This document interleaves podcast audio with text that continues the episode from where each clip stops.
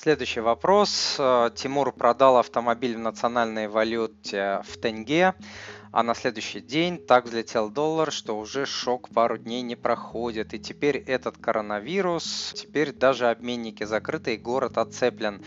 Как вы думаете, все нормализуется? Спасибо за ваш вопрос. Я уверен, что все нормализуется. Это, конечно, мое мнение, но я в нем уверен. Доллар поколбасит, и потом будет откат в течение полугода, года, как было много-много раз до этого.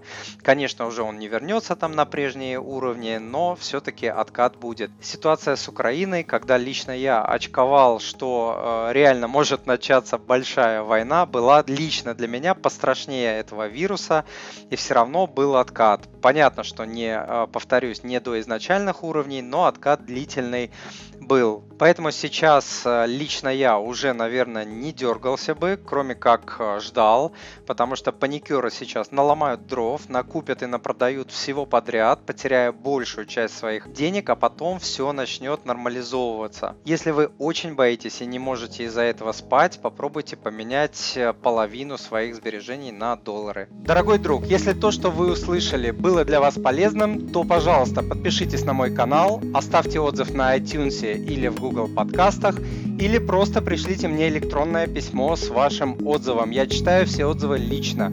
Заранее большое спасибо.